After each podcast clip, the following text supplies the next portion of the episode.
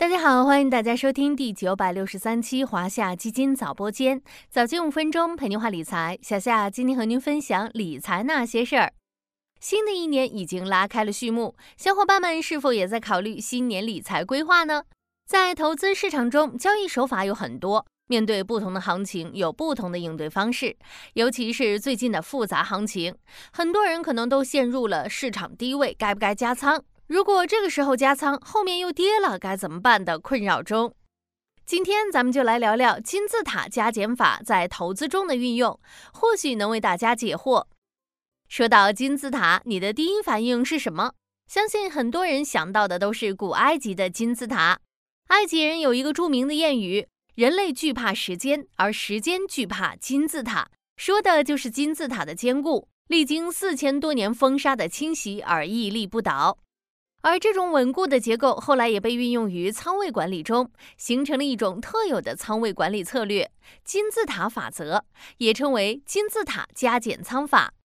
这种方法的核心在于，无论是加仓还是减仓，都不是一次性梭哈或一次性离场，而应该是分批进行的。加仓之所以要分批，主要是为了控制加仓的风险；减仓之所以分批，主要是为了及时限制风险的扩大。在触及止损区域的开始阶段，就应该撤离大部分的仓位，同时也是避免因市场一时极端行情造成的错误止损情况。一句话总结：金字塔加减仓法是为了减小入场和离场时的风险，帮助投资者在市场波动时保持冷静操作。金字塔加减仓法实际上包括两个概念，一个是正金字塔加仓法。主要是用于低位布局期，原理就是越跌越买，摊薄投资成本。在基金下跌时，随着净值的下跌幅度，逐步增加每次加仓的仓位。举个例子，小夏看好 A 基金的未来潜力，该基金目前的净值是一元，那么我们将加仓幅度设置为下跌百分之五，加仓一千元；下跌百分之十，加仓两千元；下跌百分之十五时，加仓三千元。后续如果净值继续下跌，则继续加大加仓比例，直到净值回稳并出现上涨。另一个是倒金字塔减仓法，与正金字塔加仓法相反。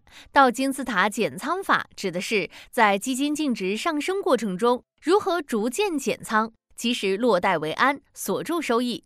再举个例子，假如小夏手中持有了 B 基金比较长时间，也基本达到了自己对收益的预期，综合对市场点位的分析，认为是时候止盈了，就可以采取倒金字塔减仓法。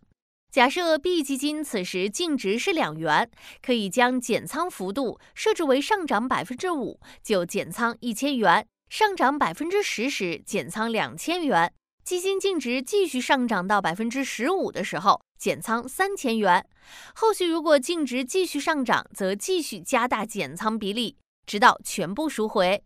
聪明的小伙伴可能看出来了，金字塔加减仓法其实与定投有着异曲同工之妙。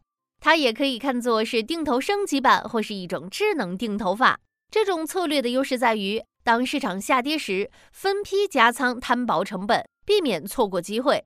当市场上涨时，分批减仓来及时锁定收益，避免后期市场转向导致的竹篮打水一场空。同时，金字塔加减仓法又给加减仓行为施加了规则限制，避免盲目加减仓的行为。当然了，任何投资策略都要注意方法，金字塔加减仓法也是如此。首先要预留足够的加仓资金。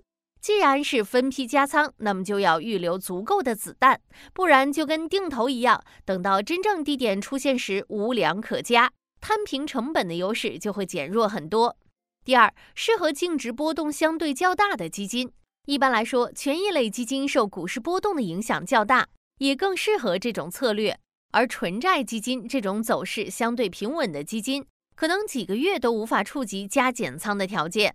第三，需要投资者对行情有基本的判断，市场目前处于什么位置，是开始运用金字塔加减仓法的前提。同样的，还要根据具体基金的情况来动态调整加减仓的阈值。毕竟，小夏刚刚举的例子只是为了方便大家理解策略，并不一定就适用于实际操作。具体如何设置加减仓比例，还要大家具体情况具体分析。最后还需要我们紧跟市场变化，当基金净值触发加减仓条件时，就要进行相应操作。好了，今天的华夏基金早播间到这里就要结束了，感谢您的收听，我们下期再见。